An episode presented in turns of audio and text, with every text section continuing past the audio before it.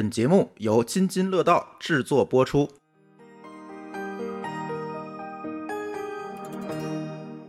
各位津津乐道拼娃时代的听友朋友们，大家好，我是君君，欢迎大家收听拼娃时代第二十四期节目。上个月啊，因为嘉宾的原因啊，本来我是想录一期儿童心理学的一个话题，但是呢，时间没有凑巧，所以说也没有办法更新啊，把它推后了。这期呢，咱们其实要聊一个家长朋友们，包括我自己也都特别的关心和头疼的一个问题：如何高效的家校沟通。今天呢，我们也请到了之前参与过节目的小王老师。来和我们一起录这期节目啊！小王老师跟大家打个招呼，听众朋友们，大家好，我是小王老师。这非常感谢小王老师的参与录音啊，因为最近他也特忙，本来上周就录，但是结果一直折腾到现在才开始录音，因为他最近也在自己学习，包括也有很多的面试工作啊，所以说呢，也特别感谢他能够呃抽出这个时间来参与咱们这个家校沟通的话题。为什么我要找小王老师呢？确实是因为他之前也是带过班。也做过语文老师，也做过班主任，所以说有很多的这种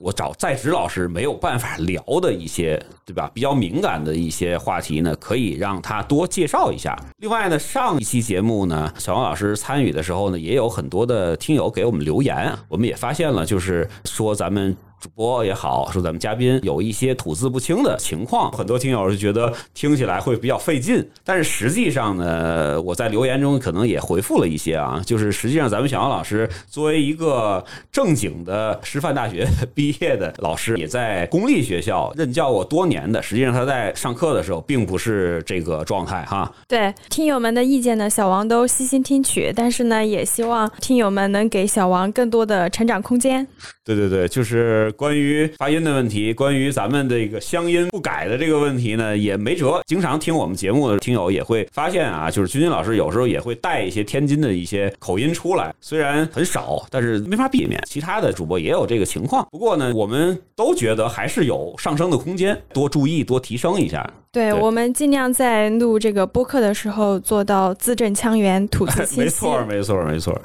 OK，咱们来说今天的这个话题啊，其实孩子在学校的这个时间是很长的啊，一天有时候超过八个小时会在学校待着，是吧？对，尤其是小学生，他自己有时候对于在学校的一些生活的表达呀，其实他不会太清楚，他也不愿意说。有一小孩有时候就是放学回家之后，如果家长去问他，可能会去说，然后有时候呢，可能会是他自己觉得在学校发生的一些有趣的事情，或者说他觉得自己解决不了的事情，可能会向这。个家长进行反馈，嗯，所以我们家长能得到的信息其实是有限的，有限的，就是而且有时候就是我们想知道的事儿，他不一定说，我们其实不太关心的事儿，他巴拉巴拉说一堆啊，对，经常会出现这个问题。包括现在因为疫情的原因啊，因为其实一二年级的时候，有时候还能到学校里跟老师沟通沟通啊，包括会有一些见面的家长会啊什么的。那现在呢，因为疫情管控，我们家长也不让进学校了，然后出来之后呢，也会非常快的把孩子交到家长手里，老师。就回去了。那么这个情况对于我来说，其实还挺苦恼的。我其实特别希望能够多了解一下孩子在学校，尤其是他的，比如说学习的状态呀、成绩呀、纪律啊等等这些东西。但是实际上能够收集到的信息很少，而且现在也没有办法，就是跟原来似的，比如咱们小时候可能在一个班的、住在一块儿的，可能都是同事，互相之间可能也会交流一下。但是现在大家家长们互相也不认识。对吧？也没有办法通过第三方能够了解孩子的情况。那么，作为以前做过班主任的这个小王老师，可能也有这个体会。我经常有时候也问我们班主任：“哎，我们孩子最近在学校怎么样啊？”我发个微信，对吧？是不是这种问题你也经常会收到？我自己的任职经历就是，我在接手一个新的班级之前，就会有家长会提前加我的微信，然后联系到我，然后告诉我他学生的平时的一些基本情况，就是孩子的一些习惯、啊状态啊。对。但其实就是我会发现，在很多家长在和老师沟通的过程中呢，他的一些表述就是可能不是很清晰，然后呢，就导致他和老师在沟通的时候呢，这个沟通效率不是很高，就是太笼统了，是吧？其实不仅仅是家长很希望从老师这里得到孩子在学校日常的这些生活呀、学习啊等等情况。老师呢自己也非常希望能把自己在学校所观察到的孩子的日常的这个生活学习状况去反馈给家长，但很多时候呢，就是我们由于这个时间问题啊，以及这个沟通的这个表达问题啊，可能使我们这个效率不是很高。嗯，比如说，就是经常就是有家长他很希望就是从老师这里得到他孩子在学校的这些表现情况，然后他可能就会问他说发一个微信消息说老师，我想问一下我家这个小朋友他最近在学校的这个状况怎么样，或者是状态怎么样？嗯那这种情况下又不是打电话，然后只能通过微信打文字，那老师可能就没有很多的时间去给你发这种长篇啊大论，就是从这个生活各个方面的细节啊，包括学习状态呀、考试成绩啊，包括这个学习习惯啊各个方面嗯去给你回答这个问题，所以他可能有时候就只能回两个字“挺好”或者是挺好的。对。所以然后我们就会说，我们说那我就放心了，然后这天儿就聊死了。对，所以我们会发现这个沟通它是有问题的，它的效率很低。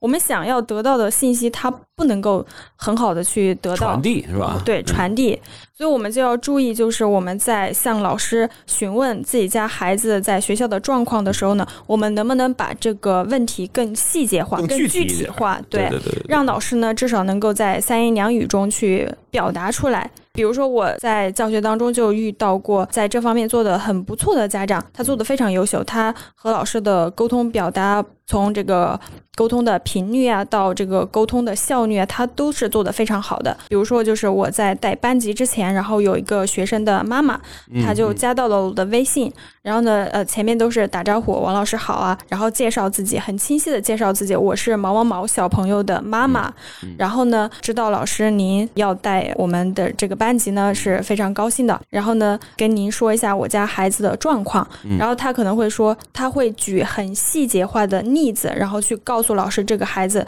他的一些特质或者性格特点是什么样的，比如说他会说，我家孩子他性格比较急，或者说他吃软不吃硬，具体表现在呢，在生活中某个方面，比如说他吃饭的时候呢，我跟他说了很多次，让他就是去好好吃饭。然后有一次呢，我脾气就比较急了，然后这孩子性格就犯倔了，怎么说他都不听。然后但是后面呢，我就发现我慢慢的跟他讲，然后他就能接受他，并且自己好好的吃饭了。所以我我们家孩子这个情况，就希望老师您在教育他的时候呢，也能够就是多给他一些那个空间空间，对，或者说去好好的跟他讲道理，嗯孩子都是能听的，对，嗯不要去激发了他这个急脾气或者是倔脾气，嗯就是提前告诉一下他的性格特点对，啊。也让老师在和这个小朋友的相处中呢，老师的这个教学效率会更高，就不会走一些不必要的弯路。嗯所以我觉得这个他的表达就非常的仔细了。嗯。具体到具体的事件上去了，所以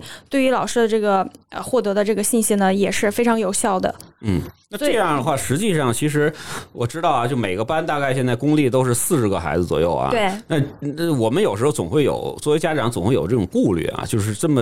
呃哇啦哇啦说一堆的话，是不是会让老师觉得烦啊？就是或者说是给老师添了很多的工作量，就有没有这种感觉？这个其实不需要有这方面的啊顾虑。其实对于老师来说，他是很希望就是在和家长的沟通中呢，就是嗯能够获取到有孩子更效多的信息对啊有效的信息。其实这个对于老师在日常的教学中也是非常有帮助很的。有帮助的。对，就是大家其实不用太顾虑这个事儿，只要你不是说扯闲篇儿，是吧？咱们谈孩子的问题，其实老师来说还是都是可以去接受和认真的去回复的哈。对，你要思考的是你传递的这个信息，它的具体作用是不是直接就是能关系到这个孩子，对孩子的成长有帮助。嗯，而不是扯一些其他的事情，就是浪费了这个时间。只要这个信息传递是有效的，其实对于老师来说，这些都是没有关系的。和这个例子相反的，就是也有一些不恰当的例子，比如说有些家长可能在认识老师之前呢，他直接就说：“他说我家孩子呢，就是可能性格有点倔，然后希望老师呢能对他多担待、多包容。”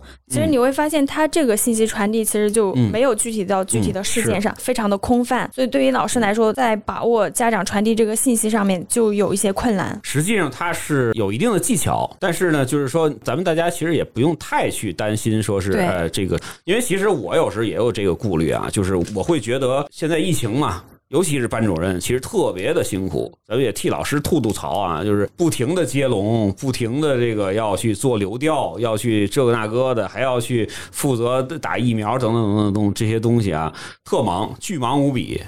对，有时候我看到我们班主任都是晚上十一点、十二点了，还在去这班级群里边还要再去做，就是其实有时候确实是不想去增加他的这个工作量啊。但是呢，我们其实又特别想知道孩子的这个状况。其实家长不必要有这方面的顾虑，你想和老师沟通，你直接给他发微信消息都是可以的。嗯其实打电话也没事儿，是吧？对对，老师有时间都是会去认真回复的。嗯，就至少就我自己的就是这个就职经验来说，以及我身边的同事来说，只要是家长就是去主动和老师就是反馈学生的问题，或者说想要从老师这里获得学生的一些信息的话，老师都是会认真回复的。嗯，所以你你有问题，你就及时给老师发消息，或者说打电话，然后老师呢自己会选择在恰当的时间，然后去给予回复。嗯，其实就是说，呃，有一个原则，就是大家其实作为家长来说，也尽量的要主动一点。对，尽量主动。啊对然后呢，至于老师的这个回复时间呢，也不需要就是过度的去焦虑。老师在有时间的情况下，肯定是会回复的。嗯，咱们在之前录音前聊天的时候也会说啊，实际上别等到非要老师主动找你的时候，你虽然现在没有请家长了哈，那时候问题就大了。对，那时候老师基本上是什么原则呢？就是说，如果说他主动单独的去找一个家长去聊一个事儿的话，那肯定是非常长的时间持续的。孩子有某一个问题是吧，或者某几个问题时，他才会就觉得，哎，后面如果再不控制的话，会有一些更大的问题发生了，才会去主动的找咱们啊。所以这个东西其实还是要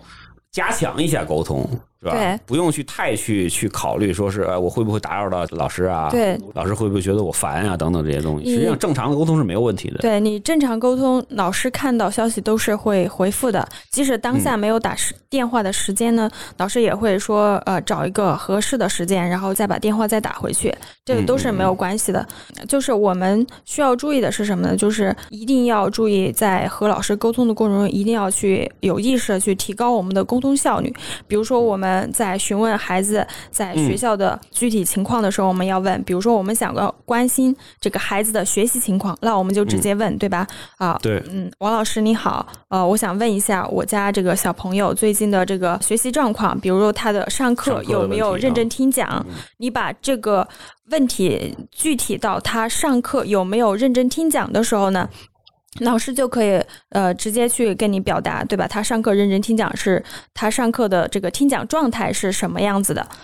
这样我们就得到了一个高效的沟通。然后你同时还可以继续问，比如说啊、我想问一下我家小朋友他和其他小朋友的相处过程中，啊关系对他的人际关系，嗯呃，相处的好不好？那老师就会回复你，他在呃教学过程中，或者说在呃学校日常生活中呢，发现这个小朋友呢和同学们的相处还是非常融洽的。嗯或者说如果他有相处不融洽的时候呢，老师呢也能够及时的反馈给家长，嗯，对吧？一定要具体到具体的事件、具体的细节上去问老师，我们才能得到有效的这个信息的反馈。对，就不能说是跟君君老师似的，就是一下子就问老师，哎，我们孩子最近怎么样啊？这个老师确实没法回答，知道吧？对我都不知道怎么给你去说这个怎么样这事儿。对这个怎么样？具体是哪方面怎么样呢？嗯是他的学习怎么样，学习习惯怎么样，还是是生活怎么样，嗯或者人际交往怎么样，或者他最近的情绪啊情绪怎么样，他心理状况怎么样？对，一定要具体到具体的问题上去问。嗯然后还有就是，一个是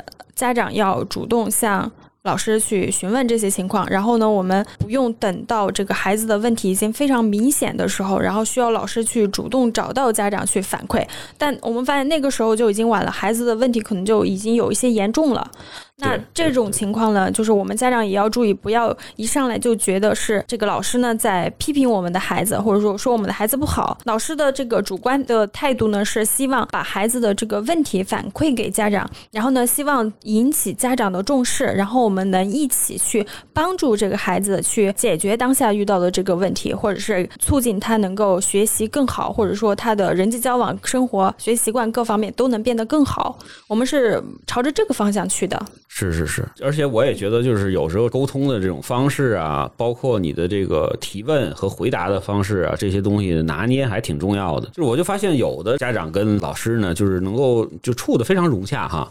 然后有的他就不行。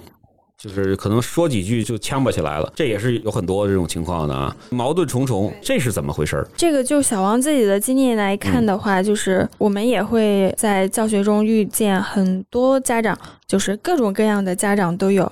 然后呢，有的家长呢，他会很注意这个和老师沟通的频次，比如说他一个月沟通一次，或者说两三个星期沟通一次啊，这些都是没有问题的。这些沟通它都是有成效的。比如说，我们就一个具体的问题沟通了之后呢，然后老师反馈了学生的问题，然后家长呢得到了老师反馈之后呢，也得到了老师提的一些建议，然后并且将这些建议落实了下去，然后使学生得到了进步。然后我们说，这就是一个非常高效的。沟通。就是双方都得做出点努力，对，是吧？呃，双方把这个问题重视起来了。并且呢，让学生就是从这个沟通中得到了一些成长，或者说帮助学生改掉了一些不好的习惯或者毛病。我们就说这个沟通是非常好的，老师也非常喜欢这种沟通，甚至觉得这种沟通越多越好。嗯，对。然后有些家长呢，他可能沟通的提问方式啊，或者说频率啊，都很正常。但是呢，每当他沟通的某个问题之后，并且从老师这里得到了问题的反馈之后呢？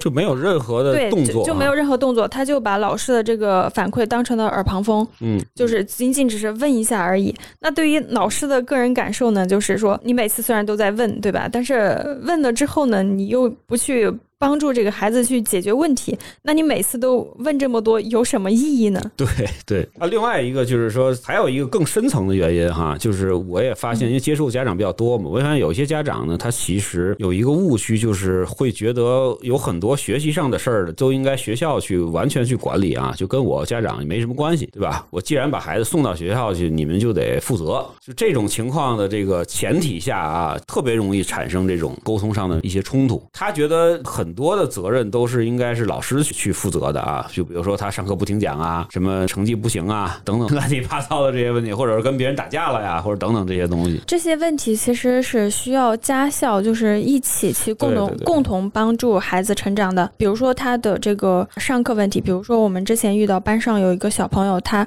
上课就是注意力不集中，他经常容易上课走神儿。嗯。呃，老师知道了这个学生这个状况之后呢，他老师可能会在课堂上有意识的在这个学生走神的时候去提醒他，对，然后呢，也会在课下和这个学生去聊上课的这个状态。但是呢，这个情况如果说老师已经反馈给家长了之后呢，家长自己就是在家里要去注意提醒这个小朋友上课呢要认真听讲，要集中注意力，或者说如果孩子确实存在这个注意力不容易集中或者注意力分散的这种情况呢，也要在日常的生活中有。意识的去培养他的这个注意力，比如说陪孩子一起玩积木，对吧？在专注的这一两个小时之内完成这个积木的这个拼凑，或者说，嗯，帮助孩子去啊，让孩子帮忙做一些家务，让他集中注意力去做事情。嗯嗯，对，培养他这个专注力。他这个专注力很多不仅仅是老师在学校能帮他完成的，很多是需要在学习之外的日常生活中去培养的这些行为习惯。嗯，回家之后也有很多的事儿要干啊，就是很多的。工作要做，作为一个家长的一些责任的话，大家要摆正这个态度。比如说，还有就是孩子上课，他就一件事情，就上课不认真听讲，就就背后其实就有很多很细节的这个原因。比如说，是因为孩子最近他的情绪问题。他的情绪比较浮躁，或者说他长期处于一个什么样的情绪状况？他的情绪是非常低落的，或者说他长期呢是比较兴奋的。那这个低落或兴奋的背后原因是什么呢？嗯。对吧？我们要帮助孩子找到这个背后的原因，然后去解决。呃，不仅仅只局限于他上课就是不认真听讲这个状态，他不认真听讲这个状态背后的原因是非常多的。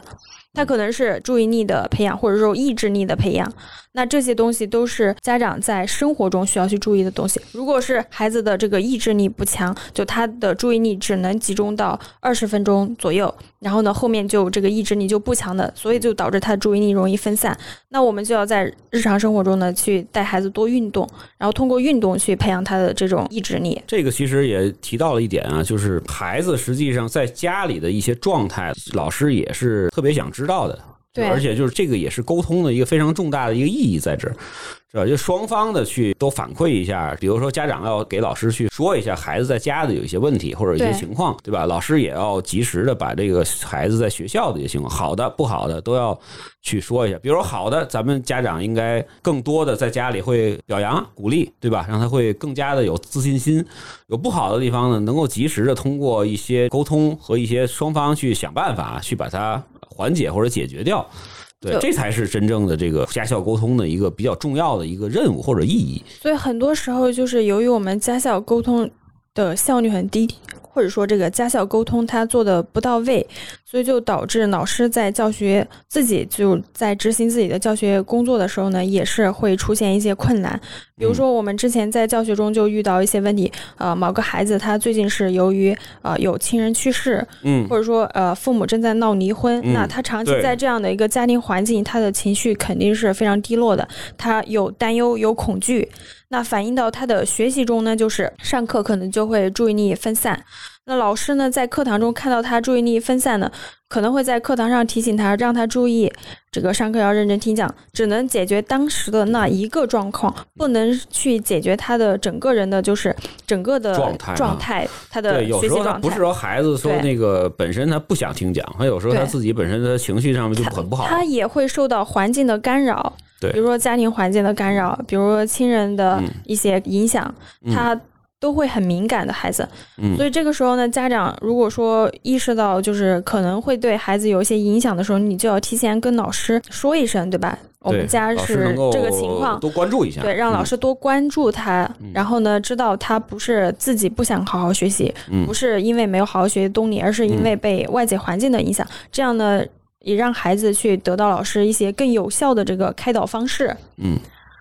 这就是其实我之前也有想过这个问题啊，就是虽然说咱们其实应该家长跟老师要增强沟通，但是确实你看啊，以班主任为例子啊，他要管四十多个孩子，而且每天要有无数的这种别的工作啊，其实特别忙。如果每个家长每天沟通半个小时的话，可能就疯了。每天下班的四个小时、五个小时就全在沟通了。能够介绍一下咱们这个作为班主任在学校里都干嘛吧？其实这个事儿家长也挺关心的。我们基本上每天就是六点多可能就起了，然后呢，学校的这个早读时间呢，可能就是七点，哦，对，七点呃七点二十、七点十分或七点四十啊，呃不同季节它时间可能有一些变化。然后，但是我们可能七点左右就已经要到学校了。有时候学校提供早餐，我们吃完早餐，然后七点二十左右去就要去办公室，然后准备开始一天的教学工作。然后呢，如果有早读的老师呢，这时候七点二十他可能就已经在教室等着学生了。然后进来一个学生呢，然后测体温，然后呢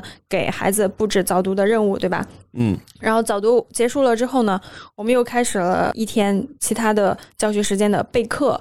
嗯，哦，对吧？我们要备课。虽然我们上一节课只要四十五分钟，但是我们备一节课内容可能就需要呃几个小时，几个小时。对，然后我们除了备课呢，还要改作业，学呃整个班级的作业，对吧？学生做一个作业一个小时，我们老师改一个班级的作业，我们也要花一些时间去改作业。整摞整摞的。对，然后呢，还有我们老师自己的教研工作，比如说年级组的这个教学教研，嗯，老师在一起的学科组的对？对一起的这个集体备课，然后甚至是开这个课组会，然后呢，嗯还有我们的学校的一些教学事务的这个会议，嗯所以这些东西都在侵占着老师的一些时间，所以也希望就是家长能够理解老师。对你们的一些这个信息不能够有及时的及时的回复啊，对，不能及时的因为老。师不是服务一个孩子，这对这个是不现实的，所以也希望家长呢能够多多理解我们老师的工作，也希望呢能够反馈给老师更多更有效的这个学生的信息，然后呢我们才能共同的去帮助孩子去能更好的成长。对，就大家可以发现有一点啊，就是为什么班主任他只是教一个班的这个任课啊？就大部分的学校来说，比如说我班主任是语文老师，我就只教这一个班的语文，然后我再兼任这个班的班主任，因为他真的是太忙了，没有时间再去教四五个班了。对，也是因为呃，班主任本身他是要组织学班级的很多这种活动，比如说班会活动还，得完成一些学校的很多的政治任务，对，比如说疫情期间这个接龙各种信息各种统计。表格的统计填报嗯，所以这些任务呢，对于老师来说也都是非常重的这个任务，需要花很多时间去做的。所以说，我们家长呢，在老师师的这些事务性工作呢，能配合呢就及及时的去配合。然后呢，也让老师对，也让嗯老师呢有更多的精力，把精力放在孩子身上，放在教学嗯上。对，刚才小王老师也说了啊，就是沟通的时候其实不怕多，但是呢，咱们要聚焦，对，有效。对，有效聚焦，就是把这个呃事情那个提前的想好，就是具体的事情咱们具体来谈。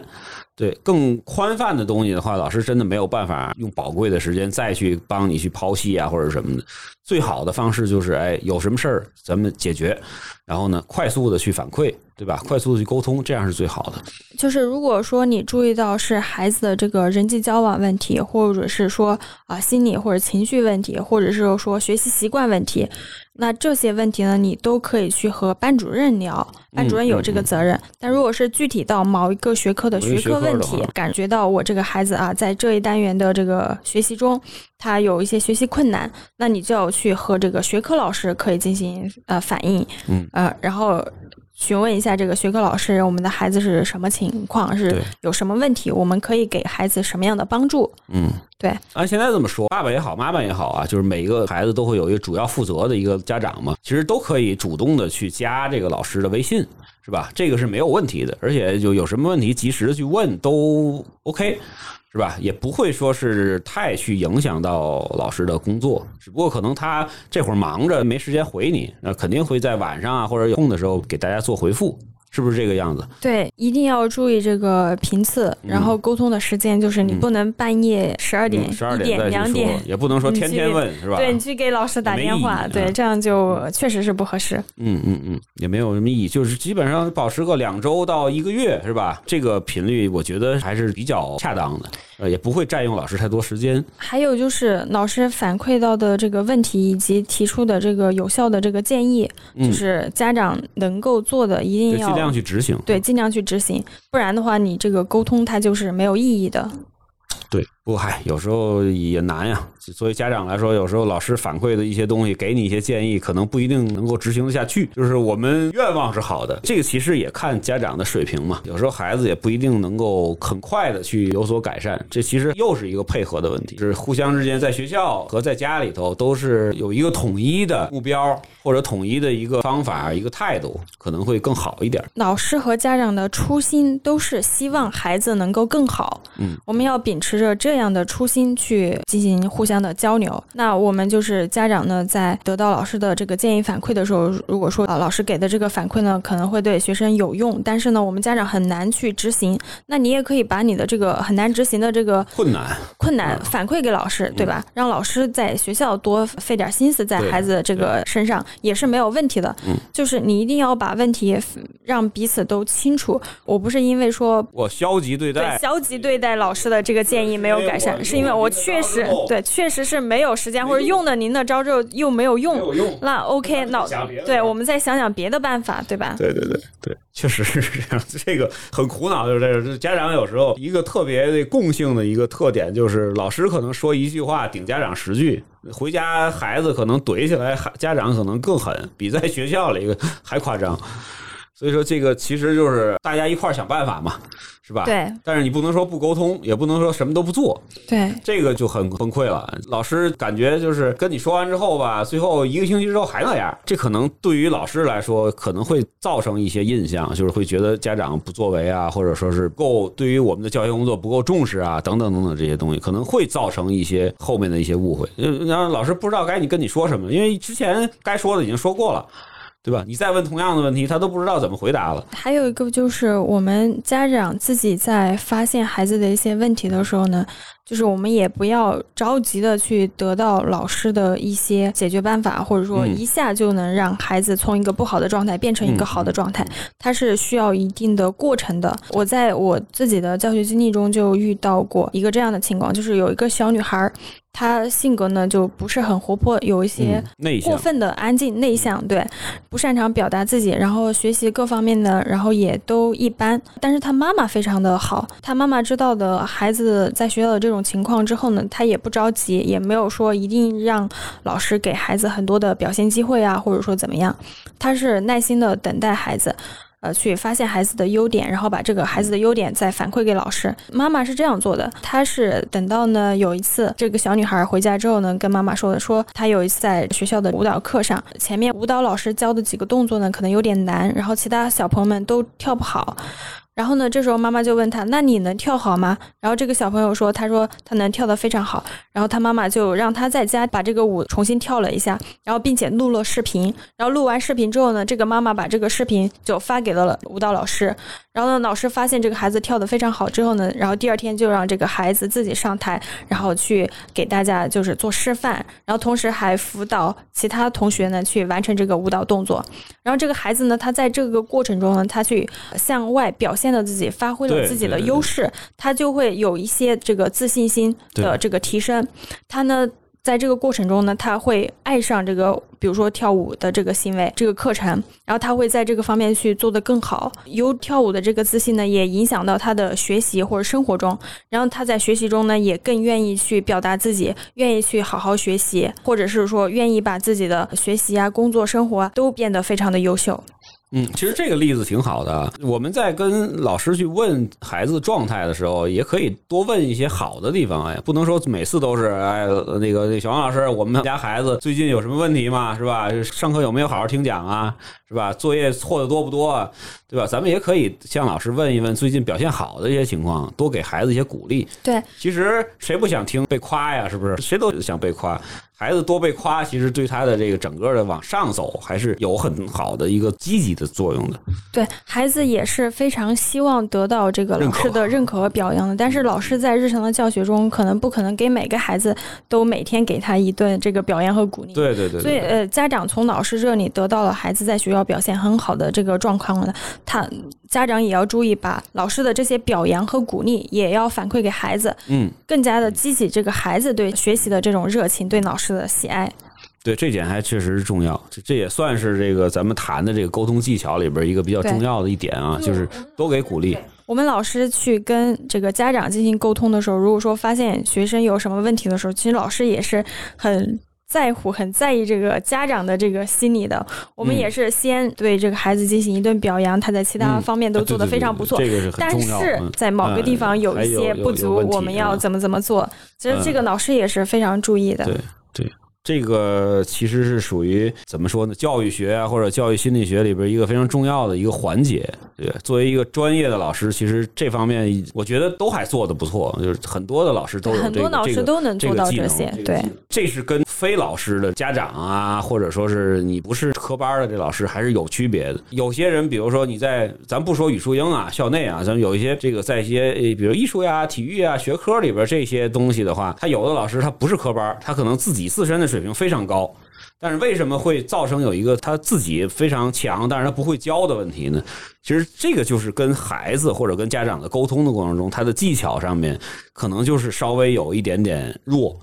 是吧？对你可能更着急的时候，哎，你把这个要纠正，把这个要怎么怎么样，他完全没有正面的这种激励，忽视了这个孩子自己的这个个体需求。对，尤其是小孩儿，他其实是孩子，他需要先满足他自己的这个需求之后，才能按照你要求的这些东西去做事儿。对，这其实也是家长大家也是要注意的一个，可以去学习，因为这个其实不难。对吧？把自己的心态放平，然后多多鼓励，是吧？找找好的地方也是能找到的。对，毕竟一个班级他有四十多个学生，每个孩子他性格不一样，我们不可能用简单粗暴或者简单划一的方式去要求每个孩子都按照这个方式去做事。不同的孩子，我们肯定会有更好能。如果说能针对这个孩子具体情况有更好的沟通方式的话，那我们老师肯定也是更希望有这样高效的方式。对，这也是这个为什么我们要强调多去做家校沟通的这么一个一个最根本的一个观点，也减少老师的这种工作压力，或者减少老师的这种耗费在工作上的时间。就只能是咱们去。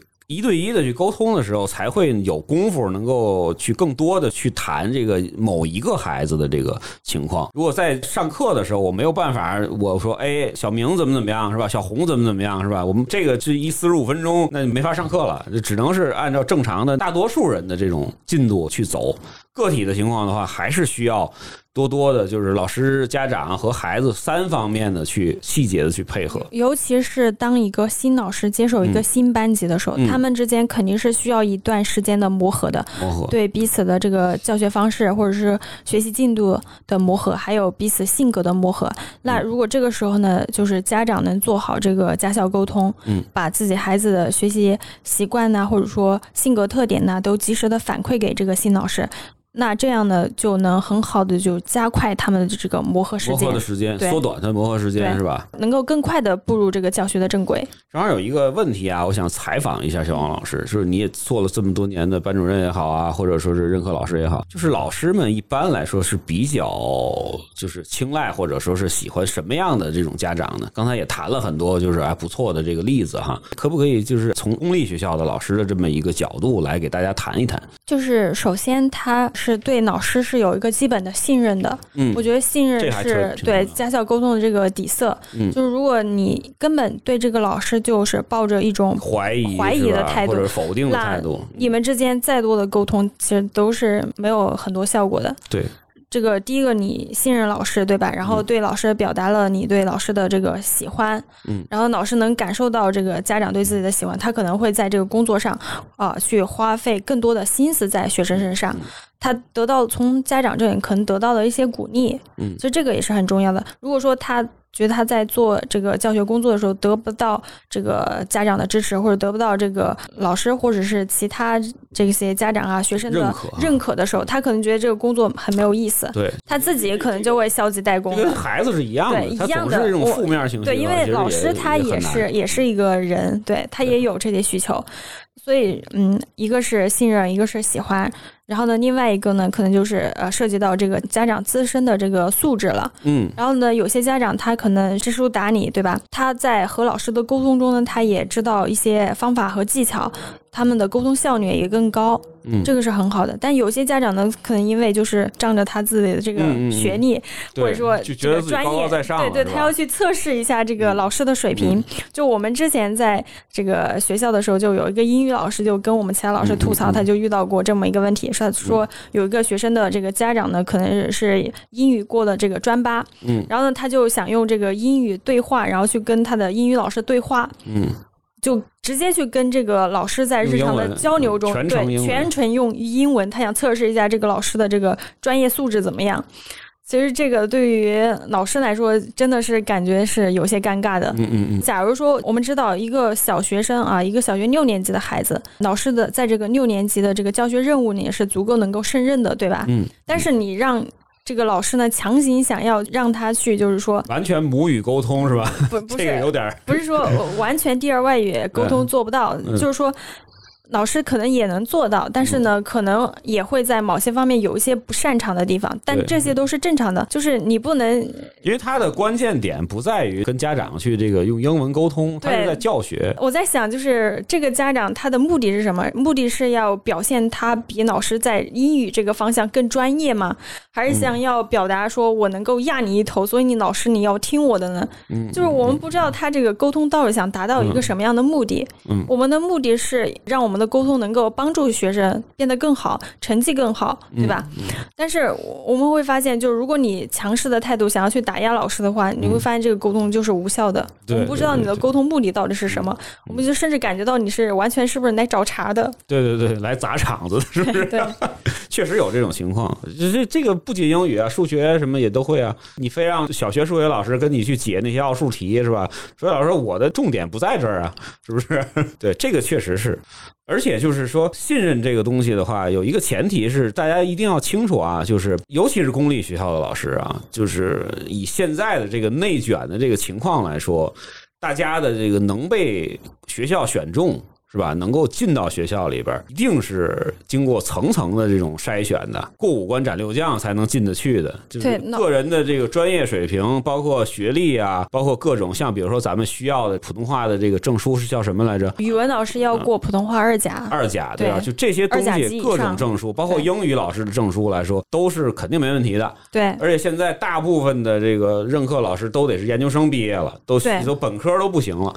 对，因为那也很卷，整个的行业也很卷，所以说大家一定要放心这个基础，就是说他的基础业务能力完全符合要求的。对对，只不过他可能在教学经验上面啊，或者说是什么呢？或者说是就是他的个人教学的这种水平和特点上面是有差异的。也希望家长能够给这个没有经验老师、哎或者是新老师一些嗯成长的时间和成长的空间。对，就我们之前就也遇到过，有一个四年级的新入职的一个数学老师，他刚入职的时候呢，带那个班级的个别家长非常的强势，他就希望能不能给这个班级给自己的孩子换一个经验更丰富的老师。老老师，对他想要换，直接换老师，新班级就是还没有开始嗯的教学第一天，然后就向学校上报说要换老师。其实这个对于这个新老师的工作热情也是有一定打击的。是其实这个要求也对于学校的整个的教学工作的安排，其实也是一种干扰。没错。定期的有一些正常的轮转啊，很正常。但是因为你还没有了解老师，就呃要求要换的话，这个确实没必要。因为你即使是换了一个另外一个老师，你也没有办法控制他一定就很好。对，嗯对吧？只要他是一个呃有责任心的，而且是敢想、敢做、敢拼的一个老师的话，很快他就会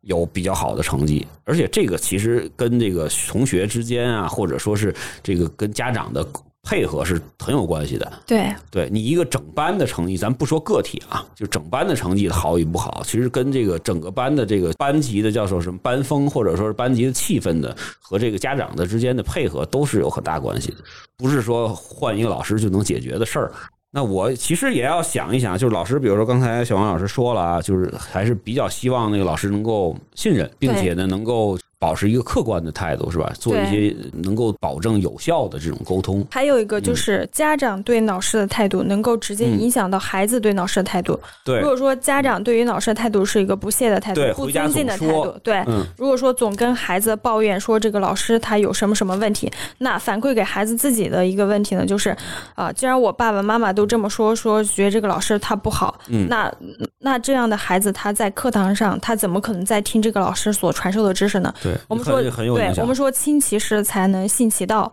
那他既然对这个老师都抱着一种抗拒的态度，嗯对老师抱着一种不尊敬的态度、不友善的态度，那他怎么能去从老师那里去学到知识呢？怎么去提高他的成绩呢？所以说这个东西就是，除非老师在教学进度上面严重的拖慢，或者说是有严重的教学的疏漏，或者说是有一些比如说是原则性的这种问题啊，其实家长还是有权利去向学校要求对去处理的，老对吧老？师可以但是正常的情况下不需要，完全没需没必要。对，如果说这个老师他在师德或者说教学当中出现了这个很严重的问题、严重的教学失误，或者说严重的师德问题，然后呢，你向学校反馈了，但是学校呢，它又存在这个失察的这种情况，嗯，那 OK，你就是你可以越级上报这种情况。嗯，嗯嗯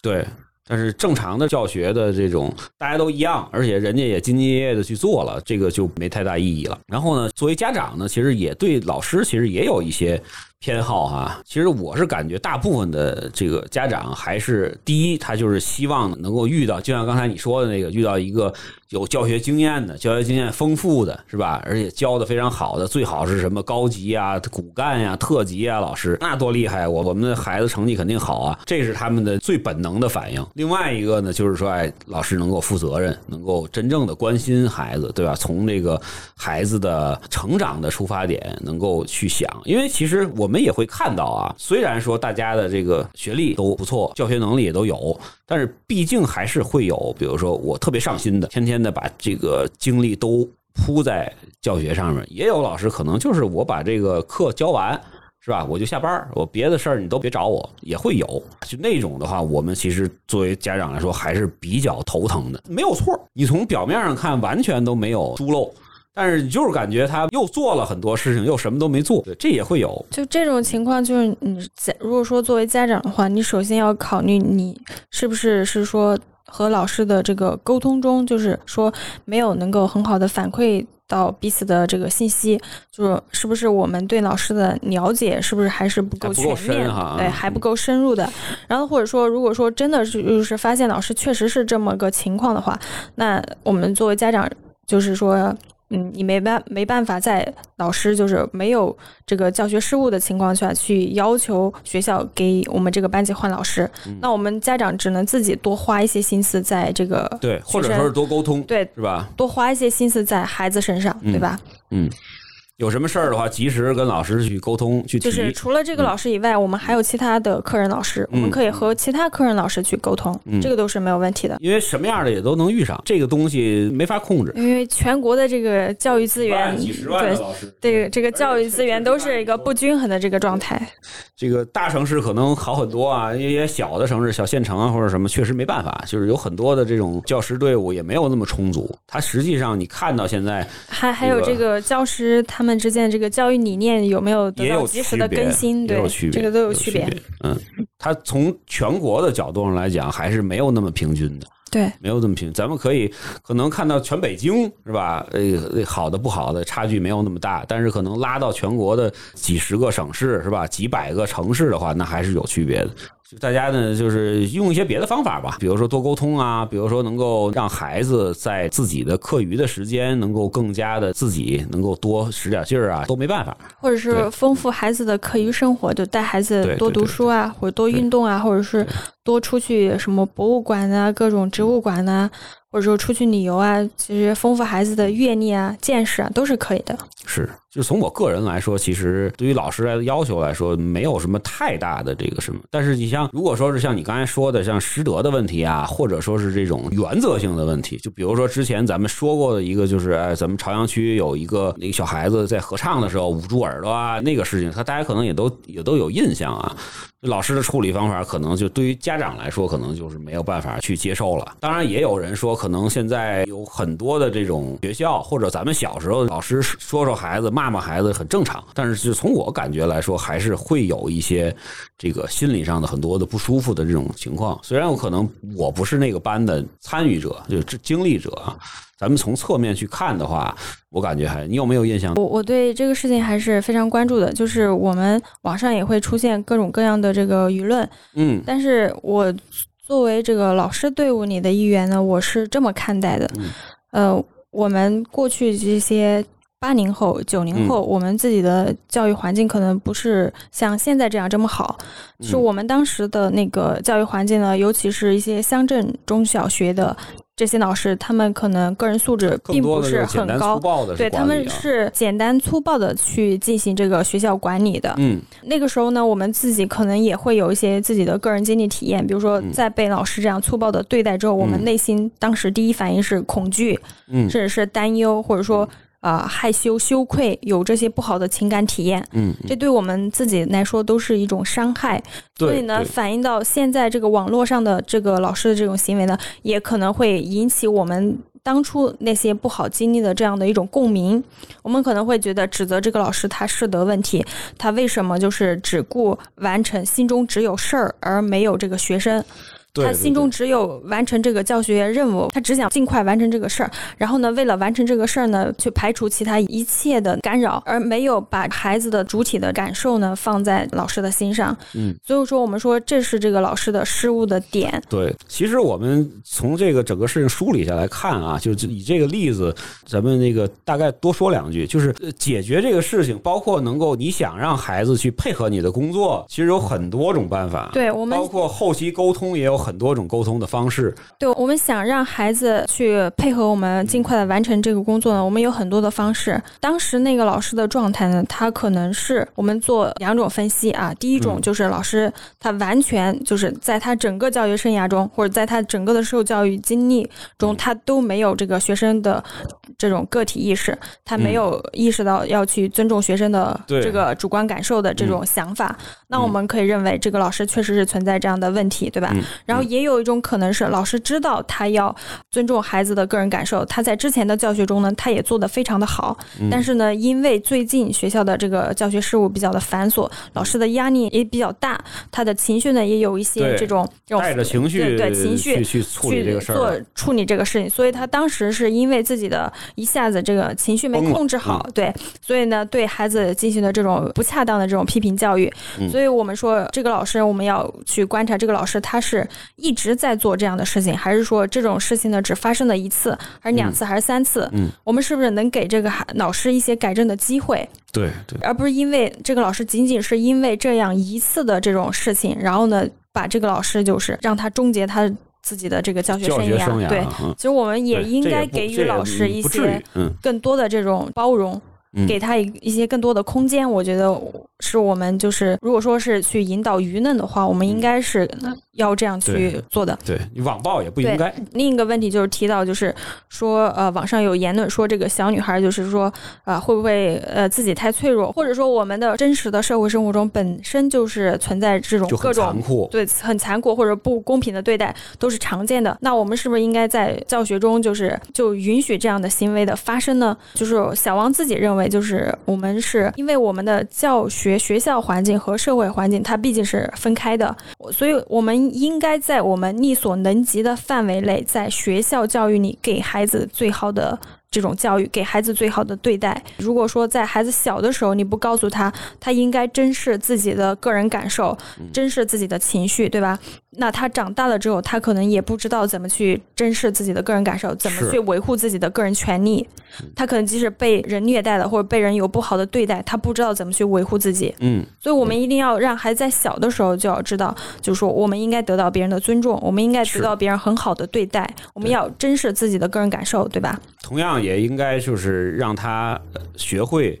引导他学会去尊重别人。对对，这都是都是老师应该做的事儿。就说白了，就是你对于孩子的教育跟对于成年人的处理方式是不应该放到一起去类比的，对对吧？因为咱们成年人到社会里会有很多的不公平也好，会有很多的挫折也好，但是那会儿我们已经有了比较成熟的三观，是吧？我们已经有了一定的判别的能力，对吧？而且已经有了一定的这种反抗的能力，等等等等这些东西。但是作为一个小学生，没有，对，因为我们我们成人步入社会的成人呢，我们已经默认你就是是一个有着完整健全的三观，对，然后我们有着这个成熟的这个人格，或者说心智发展已经很成熟了，我们各方面的承受能力呢也都是非常强的。对，但对于一个小朋友来说，他的三观是不健全的，嗯他的心智发展也是不成熟的，所以我们这个时候呢，应该给予他就是更多的这种关怀，应该尊重他的个体感受。对，所以我就说嘛，就是对于家长来说，一个是尽量的，我们希望能够见到一个牛老师，是吧？或者说是这个教学水平很高的，能够把课讲得特别好的，同时呢，也更重要的一个内在的，就是在于他的敬业，是吧？或者说是他至少他是爱孩子的，对，就是每一个老师他在走上这个教学岗的时候呢，或者走上这个教学岗之前呢，他对于这个教学工作他自己都是有一些了解，他嗯。肯定是有一个想要在这个岗位上好好去发展自己的这样的一个初心的。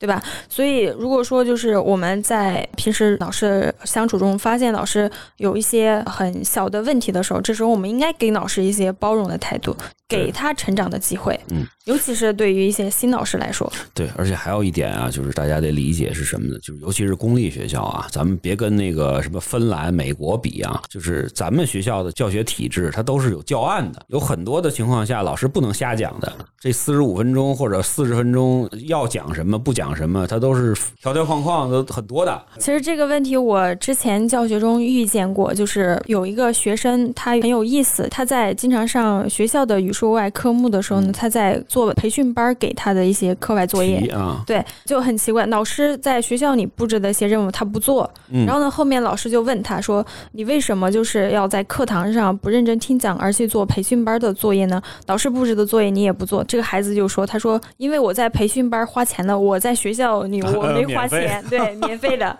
因为我花钱了，所以我要好好的做那个培训班的作业。然后甚至就是说，觉得培训班的老师讲课的风格非常的风趣幽默，然后呢，他更能够接受，但是觉得学校课堂里的这个老师的讲教学呢，无聊啊对，就就无聊，就不想听。所以我们会发现，就是这个问题，它也是个很有意思的现象。一个是这个家长在背后是怎么对孩子进行引导的，对还有一个就是我们就是如果说把这个学校教育和培训班教育，我们如果说你要去拿它做对比的话，其实这个是呃是一个。它不在一条线对，上不，在一个线上，因为培训班它是针对一些呃特别的对情学生，然后针对他少数的这个学生的情况，然后去拓展啊、拓展啊、培训啊，或者怎么样，提高或者补习，对嗯。但是学校教育它一针对的一定是大多数大多数同学，对吧？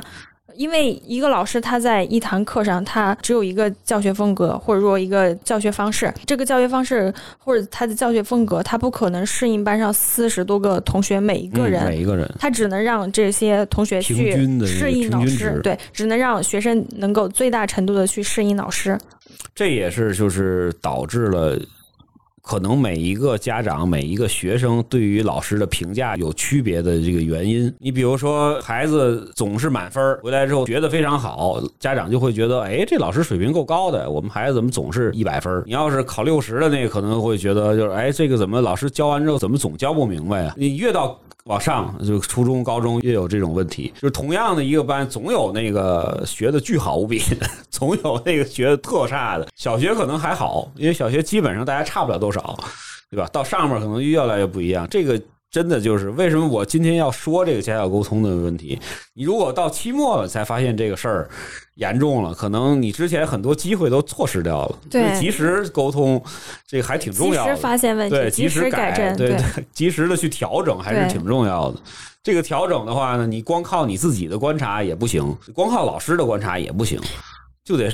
把它综合起来，汇总起来，才会有一个比因为你较客观的会发现，就是孩子在他的这个整个上学阶段，他的每一年其实都是非常珍贵、非常宝贵的。对所以我们在发现问题的时候，能尽早沟通，尽早沟通；能尽早解决，尽早解决。嗯，对，是。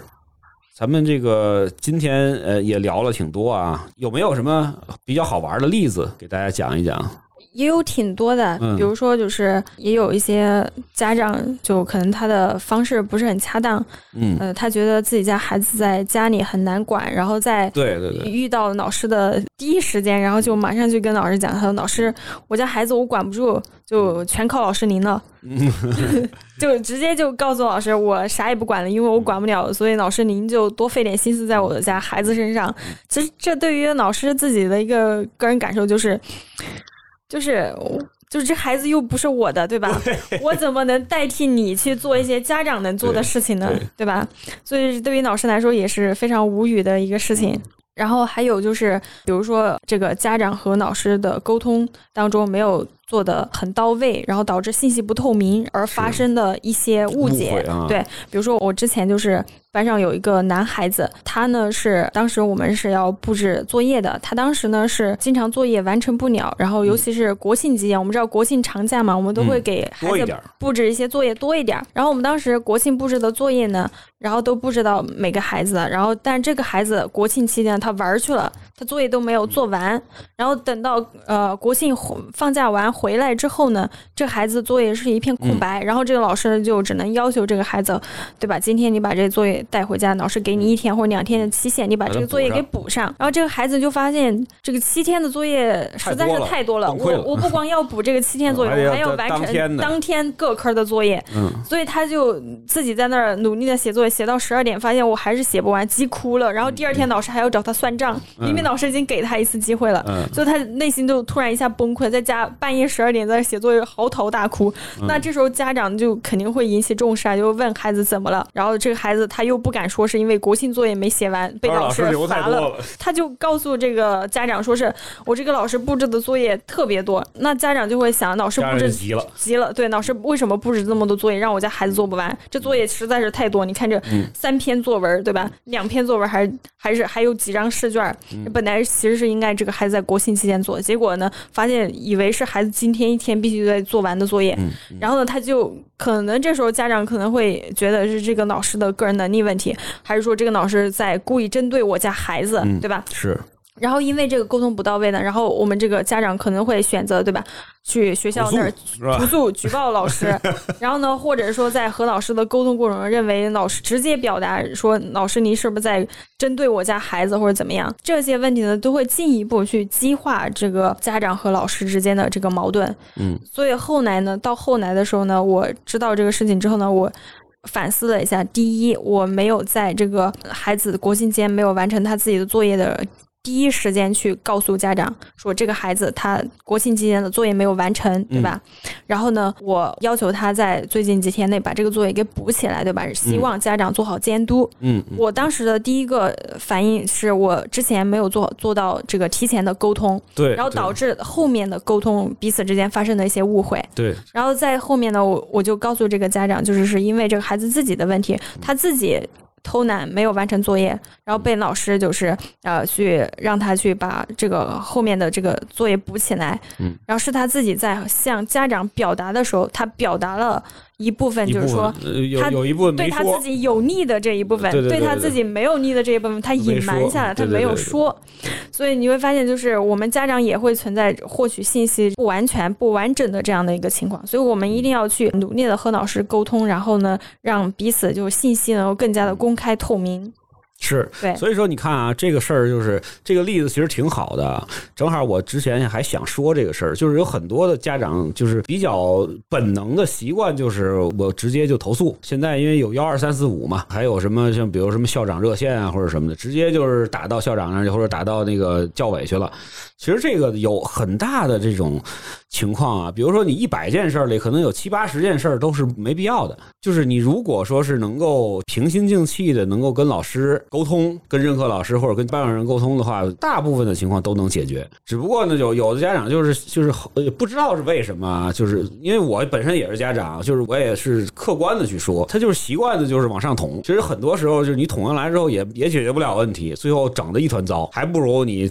坐下来，好好的把这事儿说清楚的，解决一件事情最重要的，我感觉啊，就是把它的事实真相还原。就包括咱们经常会发生的，比如说俩孩子打架了，是吧？或者吵起来了这种情况，就最重要的就是还原事实。对对，我我之前就是也遇到过这样的事情，不过不是发生在我的班级，是嗯发生在其他老师的班级。就是嗯，当时班上呢有两个同学他打架，呃，比如说一个是小甲，一个是小乙，嗯然后明明是这个小甲，然后呢打了这个小乙，嗯，是小甲性格比较强，打了小乙。然后呢，但是呢，这两个孩子的家长呢，他都非常的强势，嗯。所以当老师把这个情况呢告诉了家长之后呢，家长可能就会第一反应就是，呃，我家孩子受伤了，你要送我家孩子去医院做检查，有没有得到很好的治疗？所以我们当时老师的工作就是第一反应就是，嗯，把这个孩子送去医院做检查，对吧？对对，你肯然后呢定要先要处理身体上的事儿嘛。对，第二个呢，就是嗯嗯，还原事实真相调查。然后我们老师不仅会问这两个孩子当时发生了什么情况，我们还会问班上其他同学，挨个儿的把同学单独的一个一个叫到办公室去问当时发生的事情的经过、完整经过，并且可能还会做录音、录视频。嗯，包括然后呢监控啊对这些东西对对都要去去去回有有监控，嗯我们会调监控去看。所以呢，等到我们再告诉家长这个事情的完整经过的时候呢，就是我们家长就是不要抱着质疑或者说呃坚持相信自己家孩子是完全没有问题的，或者抱着一种受害者心态，就是我们先冷静的去看整个事情的经过，对吧？是对，我们再去指责。嗯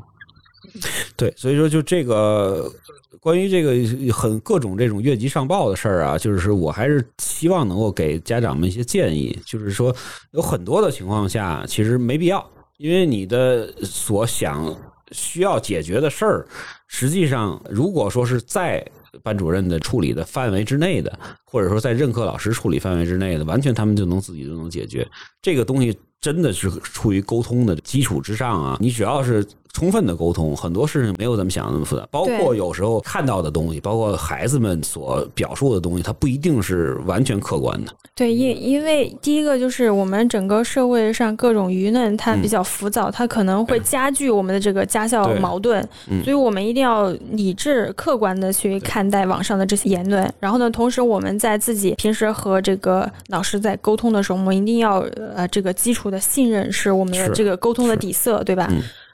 对，就只有在这样的基础上，我们才能使我们的这个沟通是一个很嗯有效的。你看今天啊，有人会觉得这期节目完全都是向着老师那个方向去聊的啊。实际上呢，我并没有这个意思，也没有计划这么干。主要是因为什么呢？你请一个这个真正说在小学里头当过班主任的，而且在职的老师，你还真问不出来这些，他可能完全都不跟你说这些东西。今天这期节目其实最主要就是我能够希望通过和小王老师的沟通，能够给大家呈现一个真实的。家里是怎么样，学校是怎么样，一个对等信息的一个披露，就是不希望就是大家去猜是怎么样的。其实真实的情况就是今天这期节目录的这些，我们也没有去美化，也没有去丑化，最重要其实就是给大家一个参考，给大家一个参考，就是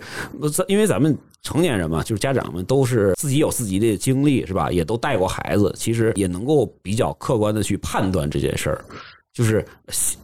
给大家一些建议，而且呢，告诉大家真实的一些情况是什么样子的，让大家有一个客观的一个东西，不能光想着自己那边儿，对吧？当然也不能光想着学校那边，咱们综合的来去评判、去看这件事情到底是应该怎么去沟通，或者到底应该是是什么样一个状况，对可能给大家很多的一个参考吧，应该算是。就是呃，希望家长呢能够多体谅这个老师老师的难处老师的难处，然后呢，老师也会尽量去体谅这个家长他为孩子的操的呃这么的操心，为孩子的这一片心，对吧？对对对对对，因为其实呃包括有很多的老师啊，像我们，比如说我们孩子班的老师，也都自己是为人父母，自己孩子有的上初中了，有的上小学了，呃也很清楚，因为他在自己孩子的学校一样，他是作为家长角色嘛，对，也会遇到同样的很多很多的这种情况和问题。那咱们作为家长，有的也是教师，你像比如说我也是作为一个幼儿园的一个一个老师的一个职责，我也很清楚，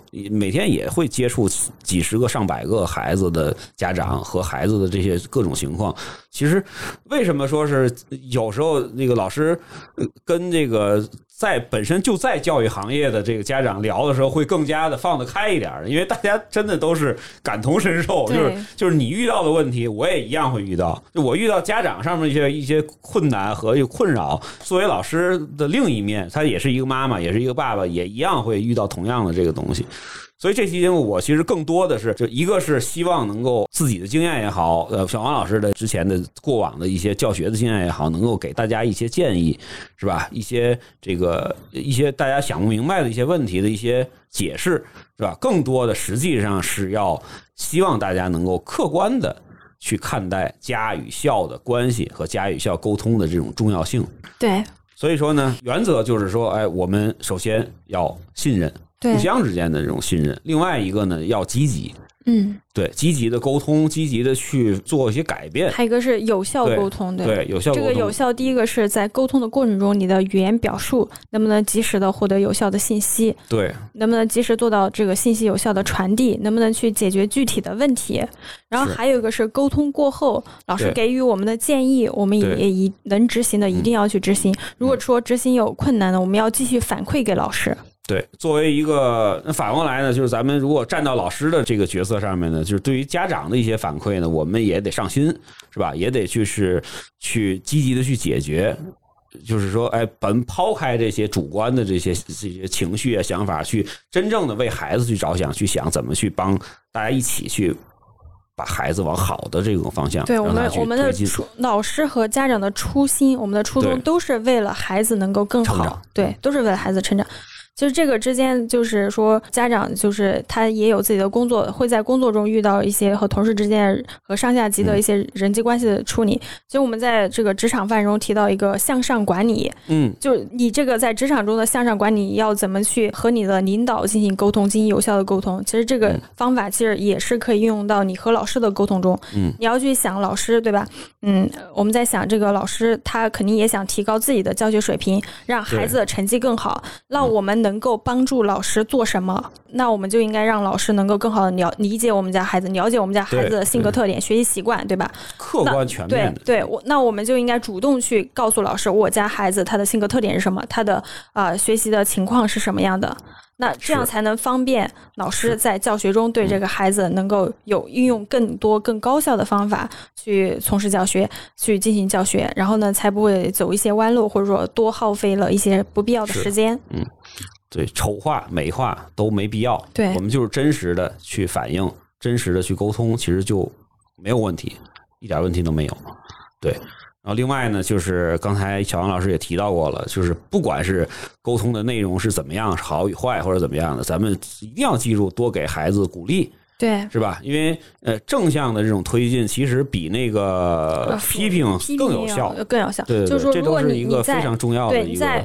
和老师沟通之后，如果说从老师这里得到了孩子的一些嗯基本情况，哪些方面呃是发展的比较好，哪些嗯方面可能有一些不足，那我们作为家长怎么把从老师这里得到的这些信息怎么再传递给孩子呢？我们也要记住，如果说老师在表扬的时候呢，我们要。也是要具体情况具体分析的。如果说这个孩子他自己是一个啊比较谦虚的这样的性格，或者说比较稳重的性格，那我们可以如实的告诉他，对吧？老师对你进行了哪些鼓励，然后觉得你非常的不错，呃，来提高自己的孩子的这个学习自信或者学习的这个呃激情，对吧？然后呢，哪些方面还有不足，那就要引起孩子的重视，我们要在这方面能够做得更好。但如果说这个孩子的性格呢，他是比较浮躁的这种，那你就说你就不要再过度的去夸大老师对这个孩子的表扬。对，对，你要对你要稳重一点，告诉他 嗯，不然的话孩子可能就会飘，对吧？对。然后如果说这个孩子的他性格非常的敏感，甚至自卑呢，那你就要注意多鼓励，对吧？更多的鼓对励，对。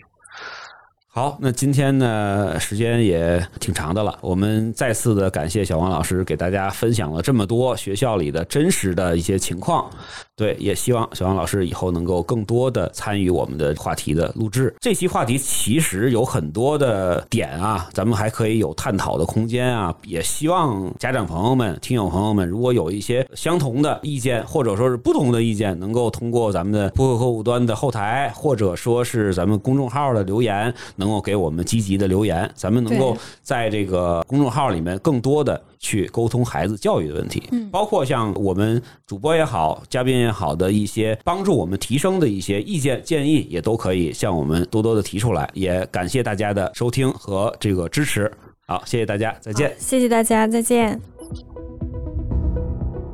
感谢您收听本期节目。本期播客节目由津津乐道制作播出。你也可以在我们的官网 d a o 点 f m 找到我们的更多内容作品。如果您喜欢我们的节目，欢迎在微信、微博、朋友圈等社交媒体转发分享。您的分享对我们而言十分重要。如果您希望与我们互动，可以关注我们的微信公众号“津津乐道播客”，天津的津，欢乐的乐，道路的道。在关注后按提示操作，即可加入我们的听友社群。